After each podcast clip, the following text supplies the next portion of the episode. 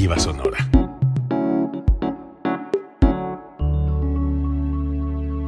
Código Libre.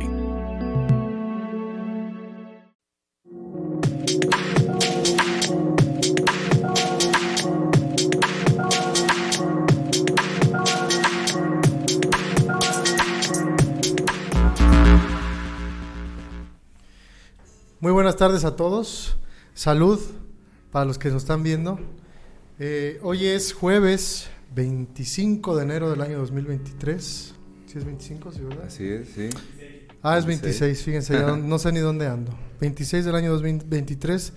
Y vamos a hablar, entre otras cosas, del juicio a García Luna, de la homofobia también que ha desatado el discazo Dark Side of the Moon y pues por la propaganda que se le ha dado en últimas fechas, ¿no? ¿Cómo estás, Jorge? Pues muy bien, ¿tú cómo estás, Tavo? ¿Qué a tal? todo dar, a todo Aquí dar. dándole la semana, qué Aquí. bueno. Muy Pues, ocupado, pero a todo dar. ¿Tú qué tal? Igual, eh, chambeando y pues no hay de otra, ¿verdad? Para sacar. Ya sonamos a papa. viejitos, güey. Así es. Acá de que, ¿cómo estás? Pues, pura chamba. ¿Y tú? También. Sí, sí, Pues sí. no hay de otra. Ya no hay de otra, ¿no? Sí, güey, y es la neta. Pues bueno, vamos a entrar en materia, ¿cómo ves? Pues venga. Va que va. Pues como todos ustedes saben, eh, hay un juicio en contra de Genaro García Luna, un exfuncionario del más alto nivel en el gobierno de Felipe Calderón, quien fuera ni más ni menos que el secretario de Seguridad Pública Así de. Calderón. Fue una de las cabecillas que idearon y ejecutaron sobre todo la llamada guerra contra el narco. Así es.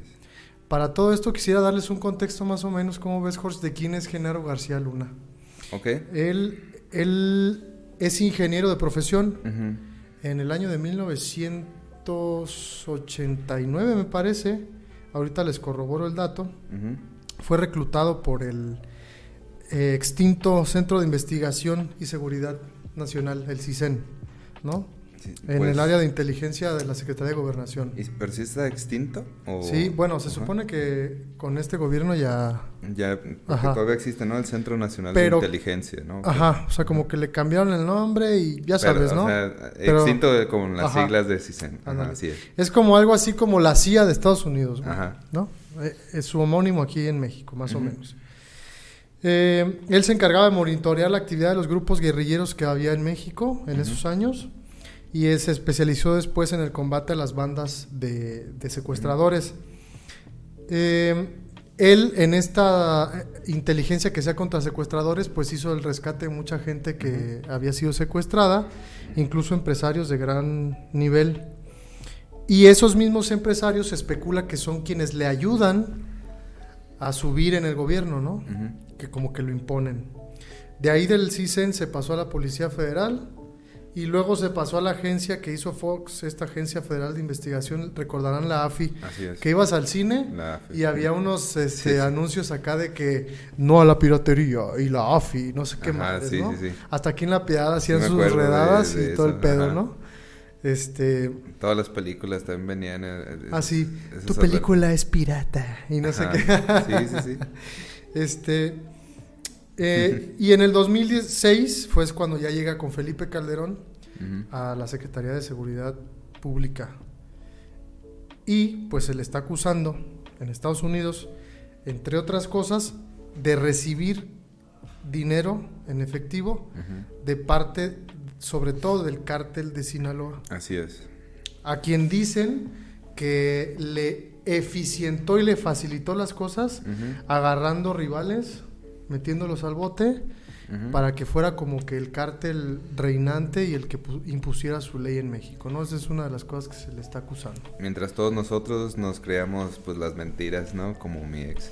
Exactamente, con las mentiras como mi ex, Y exactamente. de que, y de que mostraban, pues, ya lo recordarán muchos, eh, pues, todas estas imágenes, estos montajes de, de que atrapaban a los cabecillas de tal o cual organización con una mesa llena de, de todo y a que al final hasta esas pruebas fueron muchas creadas, ¿no? Estaba viendo eh, precisamente del caso que, que pues todas las sustancias ilegales las, las creaban con harinas, con otras cosas para simular que había que habían agarrado muchísima, ¿no? Así es. Y, y siempre veíamos nosotros en la televisión en aquellos años, pues, eh, pues que el gobierno aparentemente estaba, estaba haciendo algo. pues su chamba, ¿no? Pero en el fondo de todo eso, pues eh, sí detenían a, eh, sí detenían a muchos cabecillas, pero eran eh, prácticamente todos los, los contrarios, ¿no? También fíjate que algo curioso de lo que, de lo que mencionas es que el lado opuesto de la moneda, porque aquí ya ves que también se ha polarizado el PEX, ¿no? Hay quienes se van del lado de que es culpable en el juicio y que pues estás en, a favor del observador, por ejemplo, y entonces empiezan a tirar ahí su carretilla en contra de Felipe Calderón y de su guerra contra el narco, que yo particularmente sí estoy en contra de la militarización. así es. Y hay el otro bando que está totalmente en contra de, de este gobierno y entonces empieza a decir cosas. A, a lo que voy es que los que están en contra de este gobierno lo que mencionan es que es curioso que muchos de los testigos que valga la redundancia, y el pleonasmo van a testificar en Estados Unidos en contra de García Luna, pues los agarró García Luna. Entonces es como que, ah, caray. Sí estaba viendo ese detalle, que, que eso lo puede ayudar, en el sentido de que él puede, estaba viendo precisamente... Le, que él puede alegar que todos ellos eh, lo secuestraron, lo levantaron. Pues de hecho es el primer testigo, no me acuerdo quién es su nombre. El grande le, apodan. El, grande, sí. Es que no, no sé bien eh, cuál sea su nombre de pila, pero se le menciona como el grande en el juicio, ¿no? Así es. Este personaje, eh, pues fue el primer, el primer testigo que, que pues, pasa a responder a las preguntas y, y y precisamente menciona una historia en la que uno de los hermanos eh, Beltrán Leiva precisamente secuestra a García Luna y, pues lo obligan, de cierta manera, lo, van a hacer ver como que él, él obligaba, ¿no? A colaborar. Es que también secuestraron al secretario, a uno de los secretarios creo que de Seguridad Pública en ese tiempo en Cuernavaca y lo secuestró supuestamente Genaro García Luna porque no le contestaba las llamadas. Fíjate, lo que está bien cañón, güey, es que dice el gobierno de Estados Unidos que desde el 2001 este compa no solamente estaba dentro del gobierno mexicano, que ya era sexenio de Fox, 2001.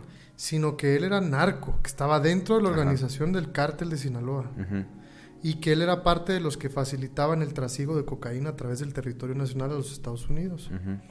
Lo que a mí me llama poderosamente la atención de ese razonamiento es, Estados Unidos sabe exactamente, neta, lo sabe, quiénes son los narcos más pesados en México. Así es. Estoy seguro que tenía información de que este señor, cuando ya había escalado a, muy alto en el gobierno federal, sabían que era narco. ¿Por qué no hicieron nada en contra de él y por qué lo siguieron apoyando? Incluso él tiene fotos con Obama, tiene fotos con Clinton, con Hillary pues Clinton. ese es otro tema que está súper relacionado, pero habría que investigar el eh, de dónde nace la guerra contra las drogas y, cómo se replica esta, esta mm, supuesta batalla, porque pues básicamente eh, esto empezó en Estados Unidos con eh, este, este personaje que era, fue un presidente que era actor, que fue, que, fue en, la en la misma época con Reagan, eh, Reagan que fue en la misma época con Margaret Thatcher. Eh, se dice que él empieza en Estados Unidos la llamada guerra contra el narcotráfico y que pero que en realidad era pues una política que, que te que te ayudaba a encarcelar a tus enemigos públicos y, mm. a, aplacar manifestaciones, este, a, eh, pues sí, como, como quien dice, quitarle fuerza a movimientos sociales. Eh, Alegando que eran narcos, haciendo montajes, por ejemplo. Así es, este, entonces, eh, yo creo que es, si todavía alguien cree que que en esta época eh, una guerra contra el narco es la solución o, es el camino hacia la paz, es, en cualquier cosa, hay que recordar que, eh, que precisamente cuando prohíbes algo de esta manera es cuando generas un mercado oscuro y, generas pues muchos intereses. Eh, yo pienso que todavía no se, ya no es tanto ni siquiera que que se busque combatir al narcotráfico, sino que se busca negociar con este gran negocio, porque al final de cuentas no hay que olvidar que es el primer ingreso en México. Sí, de hecho se dice por encima del petróleo. Como lo decíamos en el, podcast pasado, se menciona, pues muy feo, ¿no? Pero se menciona que hay un modelo de lavado de dinero que inmiscuye de manera muy fuerte a las remesas. Así es. Entonces, pues sí, es, es, un, es, es una superpotencia en el mercado, eh, hablando económicamente. Así es. Y lo que yo, de lo que yo soy partidario, porque este, además de ser nada más un juicio, creo que este debate da para mucho más, ¿no?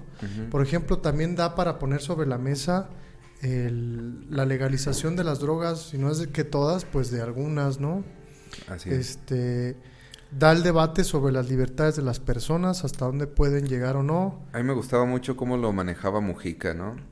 Eh, presidente de Uruguay. De, ajá, de Uruguay. expresidente de eh, Uruguay. Ya muy reconocido, que ya pasó su, su, ya pasó su periodo presidencial.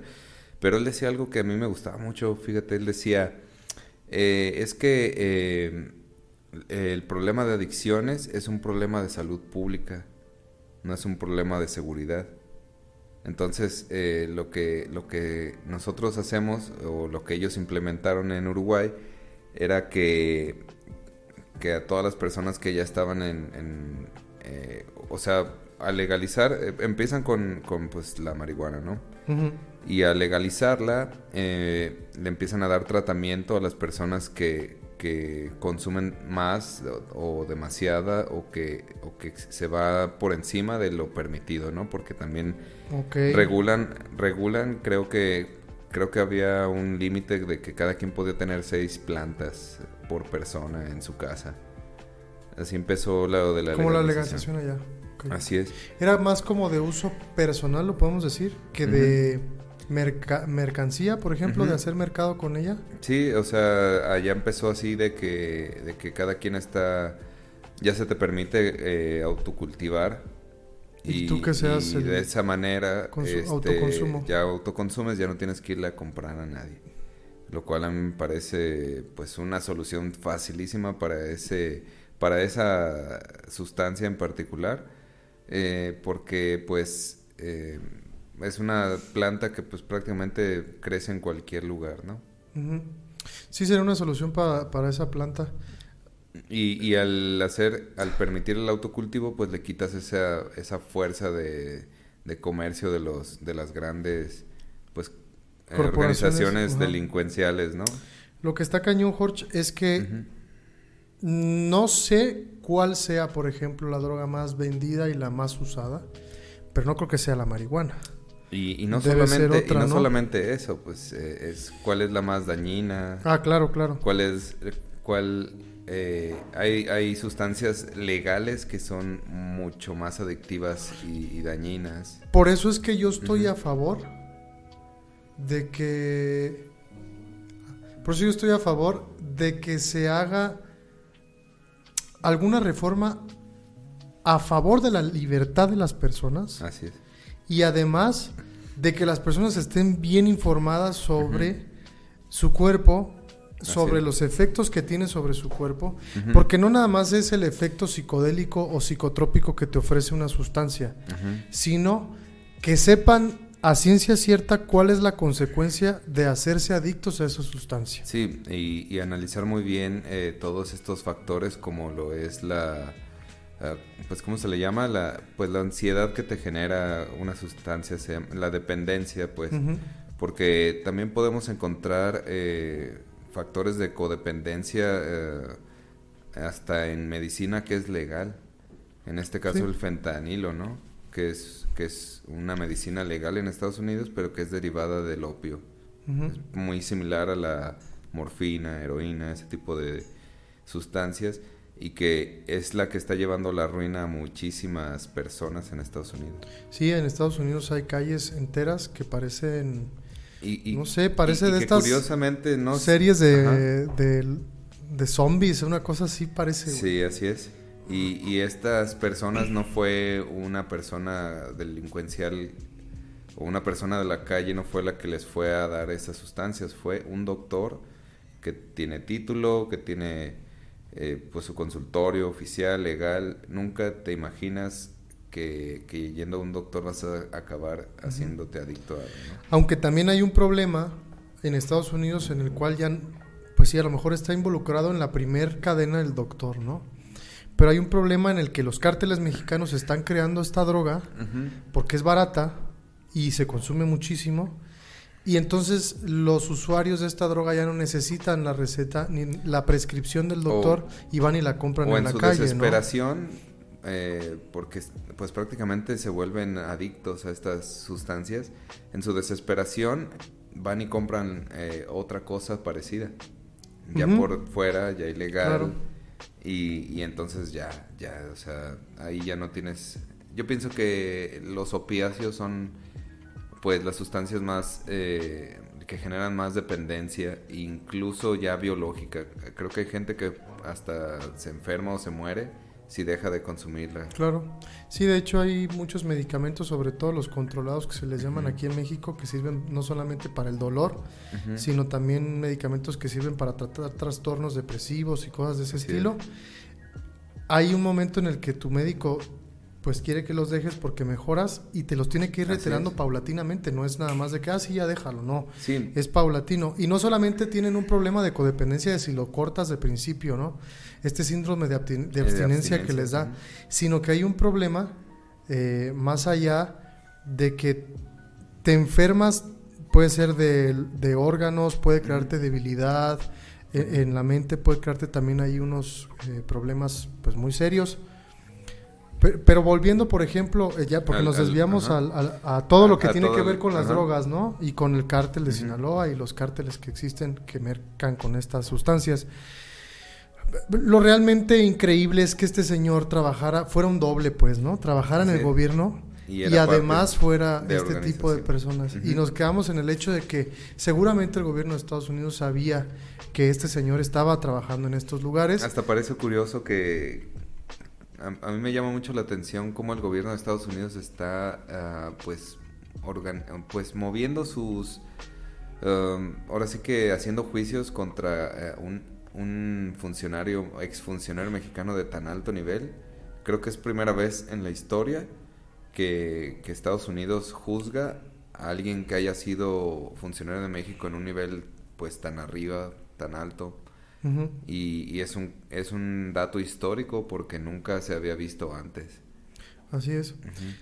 Yo tengo mis eh, mis cositas ahí, Jorge, porque Estados Unidos va a aceptar de algún modo, porque él colaboró con el gobierno de. Estados Unidos eh, con información para, para agarrar a capos y, y- y todo esto.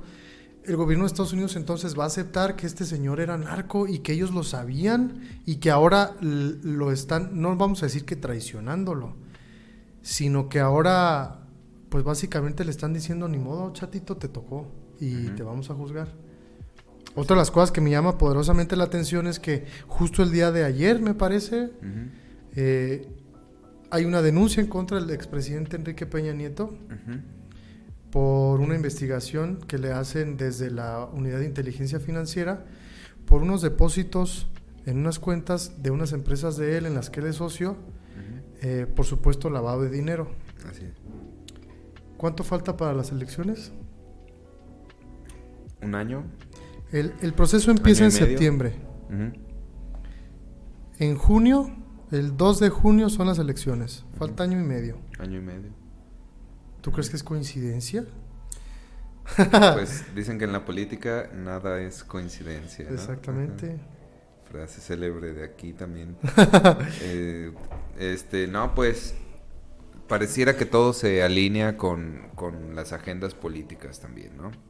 Eh, eso ya no nos sorprende tanto. Eh, aquí lo que me parece a mí curioso e interesante es que, bueno, no tanto curioso, más bien un poco deprimente, es que eh, sea cual sea la resolución, eh, se está viendo muy mal el gobierno de México eh, ante el mundo y, no me refiero a, a, AMLO o a Calderón o a quien sea, cualquiera que, o sea, parece ser que esta dinámica de narcotráfico y gobierno en México es una situación que ya no tiene control, que, parece que, ya, es, eh, ya es parte del ADN de la política, como si se hubieran fusionado estas dos grandes, este, tanto el poder eh, eh, pues de estas organizaciones como el poder del Estado. y, pues eso nos da una imagen terrible ante el mundo. porque pues digamos que pierde mucha credibilidad el Estado mexicano en cuanto al control de, de pues este tipo de cosas, ¿no? y, eso nos da muy mala imagen y al final pues perdemos nosotros los mexicanos porque pues ante el mundo pareciera que, que no hay manera de solucionar este, este conflicto, ¿no? que, o que va a durar todavía muchos años y porque pues sigue, sigue habiendo muertos, sigue habiendo batallas, guerrillas, sigue habiendo mucha violencia desde que empezó ese sexenio. y, y, pues no parece haber un final en este túnel, ¿no? Así es. Que sí tengo que dar la razón en cierto sentido en que ese, ese fue el sexenio que desató una violencia a escalas que nunca habíamos visto en México. Pero también es algo increíble, sinceramente, que se siga volteando hacia atrás y que no se le ponga un fin o que no se tenga una estrategia que dé más resultados. Así es. Es increíble, de verdad. Y lo otro que me parece increíble, que te decía yo que estoy en contra de la militarización, porque ya vimos que no da resultados, esa es la verdad. Güey, es que en este gobierno le han dado 80 tareas extras a los militares que antes estaban en manos de civiles. Así es. Sí, eh, hay que entender también que eso fue parte del problema desde el sexenio de Calderón, que eh, prácticamente, eh, pues, para poner un poco en contexto cómo fueron las cosas, Calderón no, no, tenía como que un proyecto, ¿no? Como, como que le faltaba un proyecto y, y, de alguna manera le adoptó este, este rol de, combatir al narcotráfico porque pues yo me imagino que pensó que, que si era recordado por eso iba, iba a ser recordado como un buen presidente pero en el camino se fue topando con obstáculos que ni él se imaginaba y el mismo eh, las mismas organizaciones delincuenciales se fueron readaptando y fueron cada vez más violentas hasta el grado de que ya es, ya está hasta en la misma cultura eh, tú lo escuchas en los corridos, en, las canciones, en las series, en, las, series, en las películas, y ya está hasta normalizado. Yo me acuerdo que en esa época ver un, carro blindado era señal de terror para, para uno, ¿no? Y ahora ya los ves con tanta naturalidad, así como... Eh, incluso se dice que hay eh, ciudades o, lugares de México que ya son más ah, peligrosos que Irán, Irak, que Ucrania, güey. Entonces, este, nos hemos acostumbrado y, hemos normalizado ese, ese miedo que el mexicano ya nada más lo ve en su rutina diaria, pero ya no, ya no te asusta, ya no nada. Así es. Y pues este señor fue parte de la idea de llevar a México a ese lugar. Así es. ¿no? Ahora, si te parece, así es. Si te parece bien, vamos viendo en qué va este juicio, ¿no? Ok. Eh, tengo entendido que hoy, es el, hoy, hoy fue el quinto día y faltan ah, ocho semanas más. Ya se escogió, vamos a hacer un resumen bien breve, se escogió al jurado, este, han pasado testigos, el primero es al que mencionamos hace rato, que se le apodaban el grande, se apellida Villarreal, y él lo que dice es que se le dio muchísimo dinero en efectivo a este señor a cambio no solamente de que dejara pasar drogas, sino como de cierta protección para que no los persiguieran. Y, no eh, solo protección, sino colaboración. Eh, va a haber cateo acá, salte de... Ah, exactamente. Eh, sálganse de ahí. Va a haber va a haber un operativo acá. Este, o sea, un, ahora sí que una, pues se podría decir sincronización ya a nivel organizativo, ¿no? Sí, lo, para que más o menos nos entiendan, así brevemente, o sea, él era miembro del gobierno federal, pero a la vez estaba en la nómina del cártel. Así de pelado, estaba de feo, pues. Que si vieron La la, serie del Chapo, hay un personaje inspirado en, Ajá, en él, ¿no? así es. Que le ponen otro nombre y... Pero pues básicamente es lo que él hizo, ¿no? Que, que también eso es parte de, de que ya es como una especie de ícono o leyenda, porque también lo vemos. Yo que vi varias series de esas, este, hay muchas referencias a, a él. Ah, pero lo ponen con otro personaje, ¿no? Claro. Después aquí hubo declaraciones del gobierno de México a través de su presidente, el presidente Andrés Manuel López Obrador, y menciona que traen un litigio también ahí en Estados Unidos ellos, el gobierno de México en contra de García Luna, porque están buscando 700 millones supuestamente en corrupción, que él, eh, pues están viendo eso, ¿no? En una corte en Florida. Así es. A ver qué, a ver qué pasa. Eh, también lo que tú mencionabas es que el Grande reveló que en una ocasión Beltrán Leiva secuestró a García Luna Ajá. porque no le contestaba las llamadas, Sí. ¿no? Este, Que prácticamente lo hizo solo para demostrarle que él podía lograr lo imposible, ¿no? O sea, que ese fue el argumento. así es. Y ahora hay un segundo testigo en contra de García Luna eh, y ese testigo al parecer no ha convencido al juez. Hay que entender una cuestión súper importante, mira. En México, usualmente los juicios, además de que sí tienen un cierto peso específico las declaraciones de alguien como testigo, esas declaraciones tienen que estar sustentadas con pruebas de cualquier índole, ¿no? Así es. Que le den la razón a lo que está diciendo el testigo. Sin embargo, en Estados Unidos no pasa lo mismo. Porque estás En Estados tocando la Unidos- Biblia y Ajá. ante Dios. En eh, Estados Unidos, si tú dices algo y convences al jurado, es posible que, que realmente te declaren culpable por algo que, que- está diciendo ese, ese testigo. De acuerdo a lo que... ¿Cómo? No sé. Ajá. Hay muchas estrategias también en eso. Pero también está viendo que, sin embargo, se le descubre que no dijo la verdad. Mm, Puede ser un. está muy penado. El, el perjurio es, un, Es- una es pena altísima, ¿no? Sí, sí, es sí. hasta más alto que ser narcotraficante, ¿no? Sí, está, está muy penado. Eh, y este segundo testigo se llama Tirso Martínez. Eh, y el juez, pues no lo, no lo convence y hasta criticó su, su- su testimonio, ¿no?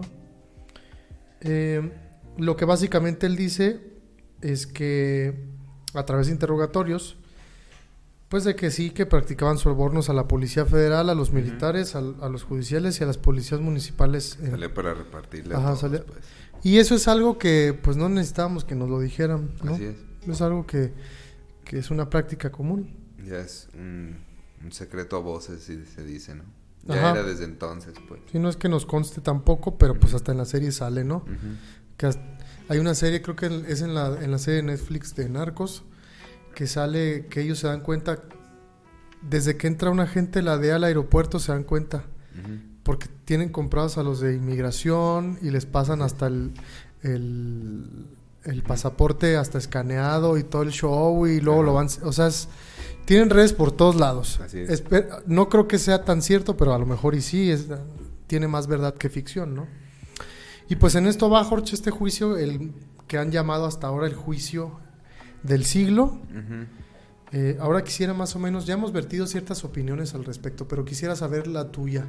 ¿Tú cómo ves este juicio? ¿Crees que le traiga, a quién le trae beneficio? ¿Para qué le sirve a México que lo estén juzgando en Estados Unidos? No sé.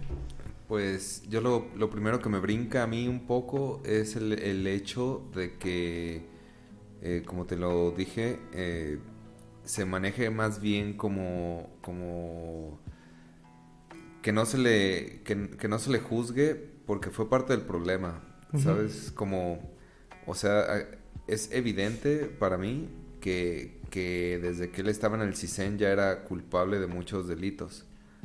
Sin embargo, eh, en Estados Unidos podría quedar eh, impune ante, a- a- ante tales este ante tales acusaciones porque se puede manejar que él fue una víctima obligada por el, por el narcotráfico a, a colaborar, ¿no? Pero ese es el riesgo que yo le veo, ¿no? que, que, al final no sea juzgado o se, o se maneje como que él era una víctima o algo por el estilo, cuando pues en realidad él se podría decir que él diseñó el esquema. Yo creo que, que se sintió un visionario al, decir, ah, voy a, voy a aquí hacer pues business, este, voy a aprovechar todo en mi posición y, y voy a y voy a hacer este pues un negocio aquí. Entonces, eh, eh, para mí es lógico, no, no creo que, que también a, punta de amenazas, pues te compres una casa de tantos millones. O sea, una verdadera víctima, pues, o escondería el dinero o, no daría tanto. Pero él no es una persona que, que lo haya ocultado, ¿no? Eh, se podría decir que ya se mostraba desde, desde ese sexenio. Y, y pues eh, si en Estados Unidos no se recauda la, la, evidencia necesaria para darle un, juicio sobre sus delitos, pues puede quedar impune. Y eso pues eh, al, ojo, al ojo internacional pondría a México todavía más mal parado de lo que ya se está viendo, ¿no? Hay quienes dicen también que aquí le esperan ciertos eh, procesos en su contra, si es en, caso de que no se logre acreditar ninguno de aquel lado, pues hay que esperar a ver qué pasa. Así es. Pero mencionas una cosa muy interesante de que él vio cómo hacer business de acuerdo a su posición y mezclando los dos, por así decirlo, intereses, ¿no? Que también hay que recordar que él es el culpable o el ideólogo más bien de estas prácticas de montajes el caso más sonado que tenemos es el de Casés Vallarta, que es un montaje en el que él estuvo ahí inmiscuido. Que Loret de Mola tuvo ahí mucho, Ajá, mucho, que, ver, ¿no? A pesar de que pues, sí, hay una recomendación cultural, el, documental o la serie documental que hay de Casés Vallarta, que creo que ya también hablamos de eso aquí. Está buena. Muchas, muchas cosas de ese sexenio, eh, el caso Casés, eh, Vallarta esta Miranda de Wallace, que también eh, se volvió muy conocida en ese sexenio y que también se dice que encerró a muchísimas personas, esta, esta señora, que encerró a muchísima gente inocente, eh, nada más para decir que estaba atrapando secuestradores, eh, o sea, y por mencionar un poco de lo que se vivió en ese sexenio, sí creo que fue un sexenio en el que muy tristemente se acabó de descomponer la pues la sociedad mexicana, la verdad. Aquí nos tocó vivir violencia. Eh, yo me acuerdo por esa época el, edificio de la PGR. Uf, no manches, estuvo, ese estuvo dura. Y, en ese, y yo venía de Torreón, ese día venía de Torreón de, presenciar allá balazos. Y dije, ay, ya por fin llegué a la piedad y que veo el, el edificio y dije, no manches. O sea, yo creo que todo México en ese sexenio vivió vivió pues el terror. Y, lo seguimos viviendo nada más que como te digo ahora ya ya se te hace normal ver las noticias o ver ese tipo de cosas o que sabes o de repente estás en tu casa y oyes dos tres cosas y ya no lo ya no te asusta tanto no ya la gente más bien es precavida pero está muy triste en el sentido que se perdieron muchas libertades que había en ese entonces, se perdió mucho estilo de vida, pues México era un país muy muy pacífico. Sí, fíjate que yo me acuerdo que, por ejemplo, en la prepa salíamos a todo dar y, no pasaba nada, güey. Neta, de verdad, no tenías esa inquietud de parte de tus padres o de tu familia de que te fuera a pasar algo porque había violencia afuera en la calle, ¿no? Así es. Y después, cuando nos tocó irnos a, estudiar y que empezó a surgir toda esa violencia, fue como que, güey, no salgas hasta tal hora o mejor quédate en casa de tu amigo. O si ya vimos que por aquí se escucharon balazos, pues ya mejor quédate ahí un rato. Eh, eh, fue una época dura, dura, dura, dura. A mí me tocó ir varias veces a Sinaloa, por ejemplo. Y literalmente me tocó una vez balazos a una cuadra de donde estábamos en una casa y nos tuvimos que aventar literalmente al suelo y meternos a la casa como pudimos. Sí, sí, sí. Así, así te digo que me pasó en Torreón esa vez. niños llorando. O sea, no se lo deseo a nadie. Está muy fea esa sensación de que están muy cerca de ti quienes están haciendo algo malo. ¿Tú sentías que estabas en tu casa o en casa de alguna amistad o de una persona? Eh, donde quiera que estuvieras, pasaba algo y, y no veías eh, movimiento policial hasta como media hora después de que pasaba el suceso, ya llegaba el ejército y nomás a bloquear la calle y, y- y nunca veías que se solucionaran realmente las cosas, ¿no? Pero tú veías la televisión y, y todavía no había internet y todavía no había redes sociales. Entonces lo que te decían en la televisión era lo único que te podías acercar a los hechos. Entonces eh, se prestó al montaje, se prestó a muchas cosas. Y mucha gente lo creímos. Y, y yo digo lo creímos porque yo también era un incrédulo de que, de que ah, este presidente está combatiéndolo. Sí, porque tú decías, bueno, está pasando esto, pero Ajá. realmente sí están combatiendo, están agarrando un montón de gente, están Ajá. cateando casas, están cateando lugares, agarran droga, o sea, sí les están pegando, ¿no? Como que justificaban su actuar y tú tenías esperanza de que en algún momento eso iba a acabar. Sí, yo honestamente yo recuerdo que, que, que yo decía, ah, qué bueno, este, qué bueno que haya un combate, qué bueno que, que se, que se ponga un alto. Claro, era un adolescente también y, y- y no estaba tan informado, no había tampoco maneras de, de informarte como ahora. Entonces, eh, tenía solamente esta versión oficial. O sea, se podría decir que fue una época en la que lamentablemente se permitieron hacer todo lo que hicieron porque no había me- tantos medios de información, ¿no? Sí, tan masivos.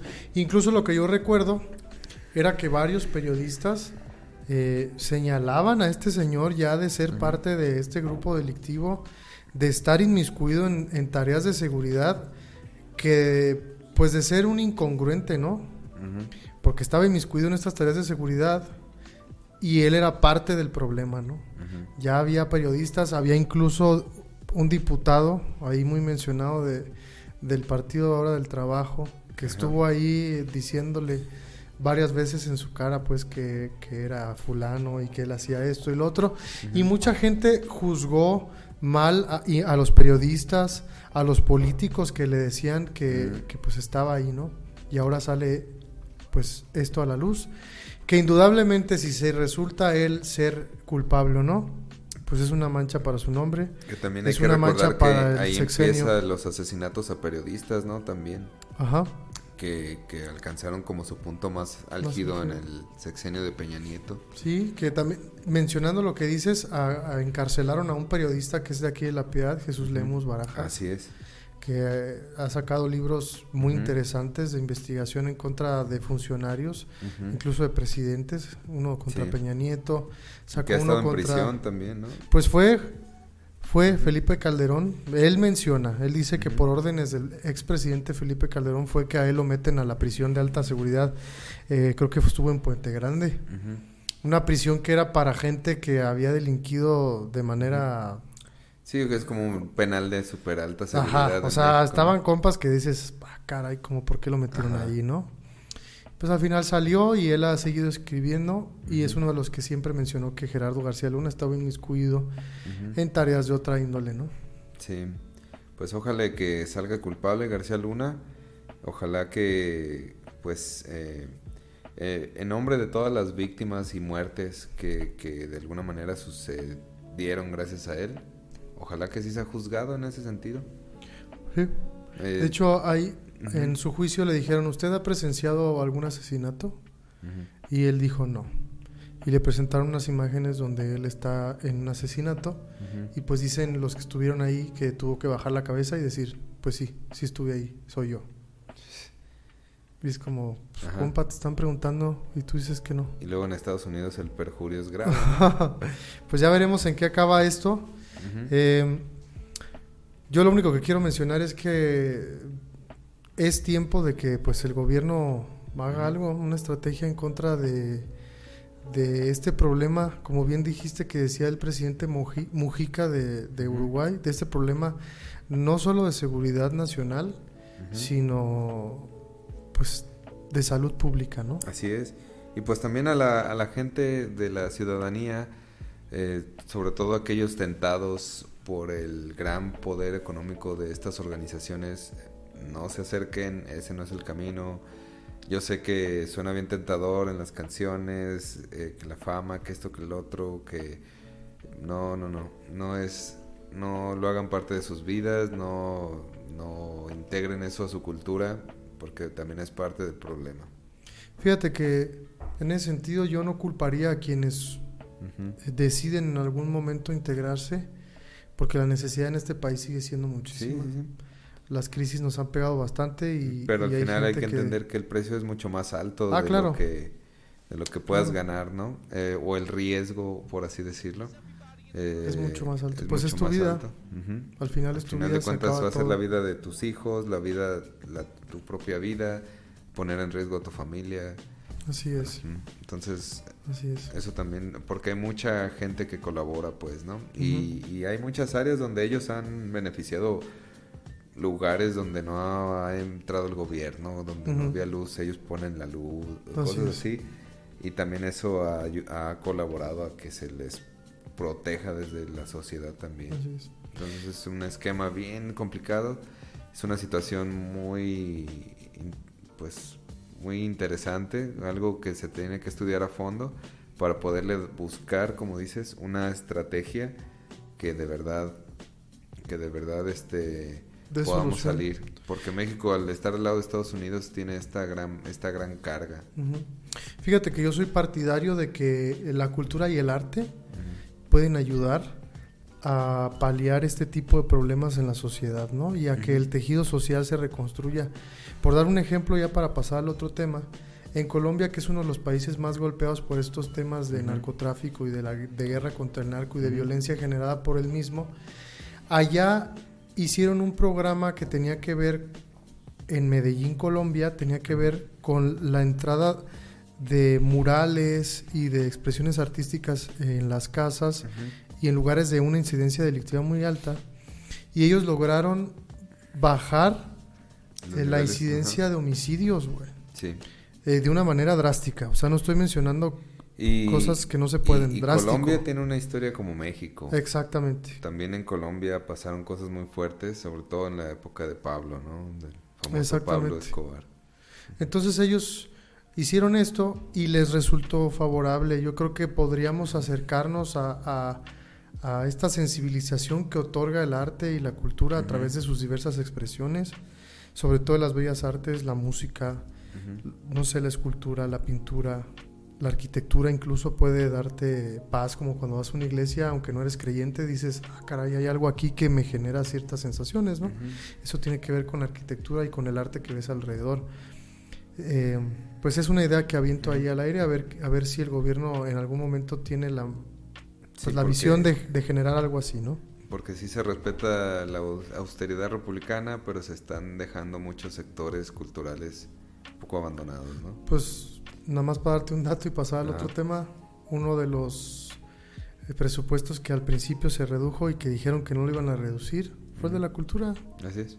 Le dieron en la en este Así es. sexenio. Y los que sean partidarios de este, pues nada más que se metan a las páginas y que investiguen. Nadie está diciendo ninguna mentira. Pues bueno, pasemos a otro tema que este eh, tiene una gama muy amplia, ¿verdad? De dónde agarrarlo. Bueno, pues el, el otro tema que decidimos ah, tomar, que es, que es relevante, eh, pues, y bastante curioso, irónico y divertido, ¿no? A mí me dio mucha risa. Eh, pues se celebran 50 años de, de el lanzamiento oficial del eh, ya tan aclamado disco, el Dark Side of the Moon, de Pink Floyd. ¿Qué Eh, temas vienen en ese disco como para que la gente ubique, no? Eh, Money es el más Money. el- ajá, es el más este sonado del disco, que creo que en Spotify creo que es la primera o segunda de, de Pink Floyd más escuchada. Eh, también eh, tema que fue eh, de los últimos que tocaron en vivo en un Live 8. Recordarás que, que pues se pelearon David Gilmour y, y, bueno, no se pelearon, o sea, en- o sea, generalmente sí, pero se sale se sale de la banda el bajista, este eh, Roger Waters. Y, y pues él, eh, hay una pelea de derechos y, la- y todo eso, él, él toca varias canciones, ellos continúan sacando discos. Eh, él se lleva los derechos creo que de The Wall, porque fue el disco en el que él más, cola- más, este, más estuvo involucrado, que prácticamente se, casi lo compuso todo él, y Ujú. les decía que tocar y así. Entonces, este, pues prácticamente se dividen eh, los derechos entre ellos. Y en el 2008 tocaron por última vez juntos la banda en un, en un evento de beneficencia de estos de apoyo a África, Live 8. Y, y, tocaron precisamente Money eh, y otras dos, no me acuerdo, eh, creo que Wish You Were Here y, no me acuerdo qué otras. Qué temazo ese de Wish You Were Here. O sea, fueron, fueron pocas, pero, pero traían como los hits, ¿no? Y en el Dark Side of the Moon está Money. Sin embargo, y, esto para la generación, las generaciones de hoy que ya no pueden oír discos, sino que oyen pues sencillos, canciones, la canción de moda. El Dark Side of the Moon es un disco que tienes que escuchar de la 1 a la última para que de verdad eh, eh, eh, sientas lo que es la melomanía, lo que es ser pues un melómano, lo que es ser este eh, apreciar una obra de eh, un, un, producto musical como una obra de arte, ¿no? Esa es, la, idea. Y bueno, eh, se va a lanzar una reedición, se va a lanzar un, creo que hay varias ediciones especiales. Por los 50 años. 50 años del Dark Side of the Moon. Y, pues nada más como un dato curioso que en la portada, quien no la conozca, seguramente mucha gente pues de, de, edad joven eh, tal vez no ubiquen esta portada, pero eh, la portada básicamente es un triángulo donde eh, entra por un lado una luz blanca y por el otro lado sale un, un arco iris, ¿no? Es como un prisma, pues. Así es. Ahí descompone la luz en todos sus colores. ajá, como una ilustración minimalista del de, fundamento del prisma. que, que, este que, se inspiró precisamente en este descubrimiento de Isaac Newton, que fue de los primeros que, empezaron a estudiar prismas, de cómo eh, un, un, cristal o un, prisma en sí, o, porque un, prisma puede no ser necesariamente hecho de cristal, lo vemos hasta con el agua, hasta con el agua de la lluvia, que eh, Isaac Newton se, maravilló de entender que en la luz blanca, al atravesar por, un, por una superficie eh, semitransparente o transparente, eh, los, los fotones se separan por frecuencias, generándonos para, hacia nosotros eh, pues todo el, arco iris. todo el arco iris, ¿no? Eh, sin embargo, pues ahora ya no se habla de eso. Ah, en esta época ya, ya no importa tanto los temas eh, científicos, sino que hubo unas reacciones bien interesantes de varias comunidades homofóbicas que, que empezaron a aventar sus comentarios en las publicaciones de Pink Floyd. O sea, Pink Floyd nada más anunció que, que la reedición y lanzan la portada en sus redes sociales y se vino una ola de comentarios homofóbicos como tipo eh, como tipo ah Pink Floyd no creí que fueras tan homosexual este ya perdiste a un fan y cosas así. Sí. Y que y que a mí me, me quedé sorprendidísimo no quedé como como sí lo están acusando de ser como progres y de la cultura walk y no sé qué. o sea es como tranquilo vato nomás es un logo que fíjate que eh, una amiga eh, que se llama Mariana de nuestra generación, ¿no? Yo me acuerdo cuando me fui a estudiar diseño a, León, me puse la playera del Dark Side of the Moon porque tenía la playera y me dice, oye, pero ¿por qué traes un símbolo LGBT? Y yo, pues es la portada de Pink Floyd. Sí. y, ajá, esto lleva mucho más años que, que la cultura woke y que todo esto. Eh, y, sin embargo, no es ni siquiera eh, que esté a favor o en contra de, nada. Simplemente me, parece pues bastante interesante cómo hoy en día en las redes sociales ni siquiera tienen un conocimiento de algo cuando ya eh, muestran rechazo, muestran esto. Y es una de las cosas precisamente que, que a mí no me gusta de la cultura woke, ¿no? que cancelan con lo que no están de acuerdo. Sea, Sin saber el contexto, pues. Así es. Que, que estas personas homofóbicas no son woke, pero que en la cultura woke cualquier cosa se ataca del pasado, ¿no? Ya ves, le pasó a Molotov, que, que Me está pasando Arjona. Ajá. Ah, está pasando Hace poquito que la de mujeres de Arjona, que es... Eh, Ajá. Pero es que hay que entender el contexto en donde se escribió, el momento histórico. Y no se tiene por qué eliminar de la historia, ¿no? Cualquier cosa. Así haya sido lo que haya sido. Eh, hay una película que se llama, una película estadounidense, no me acuerdo cómo se llama, que eh, fue muy famosa, pues, y ganó Óscares y... Eh, no me acuerdo cuál es, ahorita, a ver si me acuerdo, pero que muestra, eh, ya sabes, la desde como que la típica historia de, de los como una esclava negra o de afroamericana que, que es una, un personaje que, que está en la película como un como tipo acá en México lo hacemos que el tipo la sirvienta y la, y la dueña, ¿no? Una dinámica así. Y, y, la cultura woke dijo, es que es racista, hay que bloquear esa película, hay que eliminarla, hay que borrarla y que desaparezca de la faz de la tierra. Yo no creo que eso sea muy sano, porque al final esas, eh, esas eh, pues creaciones o artísticas de su época, pues tienen que quedar como un recordatorio, ¿no? Sí, aparte, vamos a poner el ejemplo del teatro. Que antes no había cine hace mucho tiempo. El teatro lo que trataba de hacer a, partir de la sátira era reflejar la realidad que se vivía en el día a día. Y hacían una crítica durísima al gobierno, a las prácticas malas que hacía el gobierno, a la, no sé, podía haber en ese tiempo era perseguida las, las personas homosexuales, este, no sé, muchas cosas que ahora nos parecen normales en ese tiempo, a través de esta expresión artística se señalaban y se perpetuaban en el tiempo. Que eso es lo que busca también hacer el arte. No solamente perpetuar lo que pasó en este momento, sino generar una conciencia del por qué pasó y hacia dónde tiene que ir la sociedad, ¿no? Y eso es algo en lo que yo estoy a veces en contra de esta cultura, porque cancelan cosas que no entienden.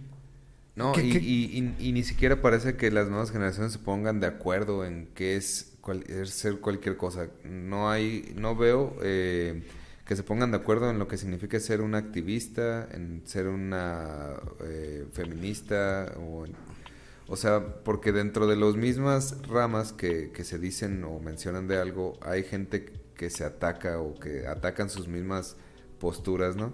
Entonces, este, pues esto me pareció sobre todo curioso, sobre todo divertido, que, que un disco que nos encantó escuchar y a nuestros padres y que deberíamos ponérselo a nuestros hijos y a nuestros nietos, porque de verdad es una gran, gran obra ese disco, eh, pues que ni siquiera se toma en cuenta de qué hablan las letras, de qué trata el disco, de dónde no, y además de que se Y nada más por ver un arco iris ahí ya, ya hay una serie de ataques sistemáticas en las redes sociales, ¿no? o sea, que tampoco se investigue el legado que tuvo musical en la cultura del rock estos compas, ¿no? Porque además experimentaron con instrumentos, sonidos y otro tipo de cosas que no era habitual hacerlos y lo integraron a una cosa que resultó ser wow, ¿no? No es como que nada más estoy haciendo ruido o algo, no. Es, una experimentación una pensada. de disco, eh, todo de principio a fin está conectado, las, las canciones están conectadas de alguna manera. Eh, este, desde la primera canción y con los sonidos que, que, que empieza te, atrapa y, si er, te gusta escuchar música y le das una oportunidad, pues eh, te vas a maravillar, ¿no? Te vas a maravillar y, pues es una obra de arte, la verdad, para mí es uno de los discos más influyentes de todos los tiempos, ¿no? Sí, totalmente de acuerdo. Me, encanta sobre todo como eh, algo que era tan comercial como el rock, eh, en estas décadas de los que desde los 50, eh, o sea, esa es una de las cosas que admiro de la década de los 60 y 70 que empieza a haber discos conceptuales, ¿no? Que esto básicamente lo empiezan los Beatles, eh, que antes del Sgt. Peppers, desde la portada, era eh, la foto del artista, ¿no? Era tu foto como artista, tú como un producto subes tus canciones, Elvis le pasó, a todos les pasó así. Hasta que un día los Beatles dicen, eh, vamos a hacer algo diferente, vamos a matar a los Beatles y, y, ya no vamos a ser los Beatles, sino, o sea, vamos a matar a la Beatlemanía, queremos renovar nuestra imagen eh, y vamos a hacer un disco conceptual donde ya no suene a guitarrazos y batería y entonces hacen el, el Sgt. Peppers donde empiezan a experimentar con bandas de viento, cosas que, que no estaban incluidas. Y, que básicamente era imposible tocar en vivo, ¿no? Sin embargo, lo curioso es que la portada eligen eh, una es una especie de funeral donde se ven este hasta lo cual me sorprende como flores tipo de cempasúchil, como como hasta se inspiraron un poco en las tradiciones hasta mexicanas, ¿no? Es un disco bien interesante y ponen a, un montón de personajes que, que, parece que están ahí, pero en realidad eran cartones, ¿no? Con impresos y pues tienen a todos los personajes trascendentes de la época, ¿no? Sale Marilyn Monroe. Sí, sí, me acuerdo. está muy padre, esa, portada está muy bonita. Y incluso son los, los mismos Beatles vestidos eh, de, del sargento Pimienta y de estos, así con otro traje acá de colores. Y hicieron de cera a los mismos Beatles viendo hacia abajo, como muy tristes los, los del peinadito y acá, ¿no? Entonces, ese disco inicia eh, una eh, tendencia a lo conceptual, ¿no? A hacer discos conceptuales y de ahí se vino una serie de bandas como King Crimson, etcétera, etcétera, eh, que, que, empezaron a, buscar otro, o, a hacer como ya de la música no solo un producto, sino también un, algo artístico, ¿no? Un, proyecto artístico. Y Pink Floyd... Eh, precisamente en el 73, me parece, eh, sacan el Dark Side of the Moon con el, el y lo produjo ese disco Alan Parsons. Alan Parsons produjo el Dark Side of the Moon. Para quienes no conocen a Alan Parsons Project. Pues Alan Parsons tiene esta canción de eh, que salía en los en los Chicago Bulls cuando salían a la cancha, ¿no? La del ojo de Eye in the Sky. Eh, y pues si buscan esa rola, pues todos van, todos seguramente han escuchado esa canción en películas, en un montón de cosas. Eh, que también después Alan Parsons pues hizo una gran carrera musical. Eh, pero lo, lo que a mí me, parece interesantísimo es que yo no sabía que él había producido ese disco, ¿no? Qué cañón. pues además de producir aprendió muy bien, güey, porque después él hizo un carrerón. Sí. Sí, no, pues Alan Parsons empezó, eh, ya ves el, el, famoso concierto de los Beatles en la azotea, eh, ahí estaba Alan Parsons como ingeniero de audio, recogiendo cables, ahí se ve bien chavillo. No manches. Y, y pues siempre trabajó como en estudios, en Abbey Road, y era, pero como era un asistente nada más. Llegó con Pink Floyd y le dieron permiso de, de ser ya productor. Y pues fue de los primeros discos que produjo si no es que el primero, me parece, no estoy seguro. Y pues se crea este, este gran disco que, que es muy innovador para su época. Tiene, tiene muchas, este, por ejemplo, grababan gente, eh, opiniones sobre tal o cual cosa y las meten ahí. Eh, hay una canción que empieza como con 50 relojes, desperta, como, como de estos tipo reloj cucú, ¿no? Como acá de tipo despertados con la campana y todo, esta la canción de Time. Exactamente. Y que, empieza con un montón de relojes sonando y, pues es un buen despertador si quieren. ponerla ahí de despertador. Eh, y, y, pues conforme avanza el disco, a the, Great, the Great Jig in the Sky, que en español vendría siendo el gran concierto en el cielo, donde un, no hay letras solo es música, pero uh, contrataron a una, a una negrita que, que, canta con una voz impresionante. Eh, se cuenta que, que, era una corista que le dijeron que, que, le gustaba su voz, que se metiera a grabar y que y ella les dijo, pero ¿qué hago? Nomás avienta así como melodías, cantando con potencia. Y, que ella grabó así lo con la música ella nomás aventó una improvisación y a la primera eh, quedó. quedó. Ella les dijo que, quería grabar otra vez y, y, le dijeron no, no no no no está perfecta se queda esta y, después de eh, pues ya termina con varias canciones eh, después sigue Money después sigue Ya las últimas canciones, este, Eclipse y... Y, eh, y no me acuerdo cuál. Ah, y, la de, y otra que está increíble que se llama este Any Color You Like, ¿no? El del color que gustes, ¿no? Que, que es como muy funk. eh, ya Pink Floyd ha empezado a sonar a- al Pink Floyd de los 70s, ¿no? Porque pasaron toda una transformación de sus inicios, que sonaban muy psicodélicos, a sonar como, como orquestales, no sé, como Sí. ya muy diferentes, ¿no? Seguían teniendo el toque psicodélico. Los solitos que tienen en esa Pero ya eran más rock sonaban- progresivo y, y- y incorporaron saxofón, incorporaron eh, blues, mucho blues. Eh, en estos discos ya no eran tan psicodélicos como De de hecho, los solos de 60s. guitarra que te decías se me hacen de los más bonitos de la David historia del Gilmour, rock, güey. ujú. La neta es Los como solos que, de David ah, no Gilmour mames, ya como guitarrista y como cantante. Entonces, eh, pues chulada de disco. eh, no se pongan homofóbicos, es una chulada y escúchenlo y... Así den- es. Y, y pues eso, ¿no?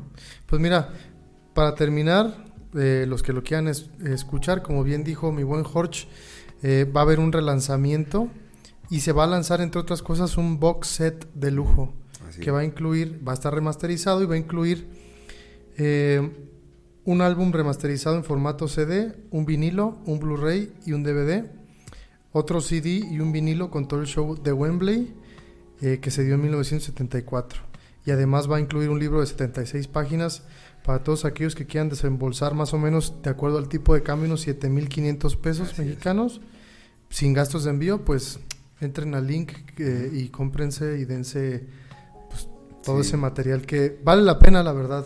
No, Ahora sí que si te sobra una, una- un dinero y eres melómano de corazón Así es. O, o simplemente quieres pues invertir en algo que de verdad después hasta lo puedes vender te más dinero. traiga y te traiga un aporte cultural, pues eh, y aunque no seas fan de Pink Floyd o cualquier cosa así, este es un disco que sí tienes que darle una, una escuchada y que mucha gente ya lo conoce, ¿no? Mucha gente de nuestra edad y mucha gente grande, te aseguro que, que es uno de sus discos favoritos. En lo personal, creo que sí está en mi top 10 Sí, totalmente. de discos favoritos de todos los tiempos y es por eso que lo recomiendo pues muchísimo, ¿no? Muy bien. Pues en nuestra recomendación cultural yo creo que estamos ciertos los dos y que de, de acuerdo en que es que escuchen el Dark Side of the Moon, el Dark Side of the Moon. Y pues yo voy a aventar mis, mis dos rolas que más me encantan de estos vatos, aunque me gustan un chingo varias. Eh, una de ellas es Wish You Were Here. Me encanta esa rola. güey. Sí, sí, sí. Y la otra es Time. Ajá. M- Me encanta. Esa rola, neta, wow. La que, que de hecho está en el Dark Side of Sí. the Moon. Sí. ¿Tú quisieras aventar algunas dos rolas o una que te gusten de Ah, ellos? pues de Pink Floyd, eh, sí, también del, eh, pues la de, de- la de eh, Shine on Your Crazy Diamond, que también está donde está el Wish You Were. Here, y pues de, de este disco la de Breathe, ¿no? Que es la primera, Perfecto. y que de hecho en Time al final pues Sí. regresa la, Ajá. la de Breathe, ¿no? Sí, O sea, por eso me hace un disco increíble. sí, por Time, pues. Empieza la primera Ajá. rola, eh, luego viene una parte de electrónica muy experimental y luego entra Time, pero el final de Time es igual a Breathe, ¿no? Así es. Entonces, chulada de, de progresivo. Sí, totalmente. Ujú. Pues ahí queda. Dos temas, uno muy controversial, el otro pues ya más alivianado y que la Así neta nos encanta. Pues que les damos las gracias por vernos, por escucharnos en Así todas las plataformas, en la que gusten. Aquí estamos. Pues yo soy Octavio. Y yo soy Jorge. Nos vemos los jueves a las 7.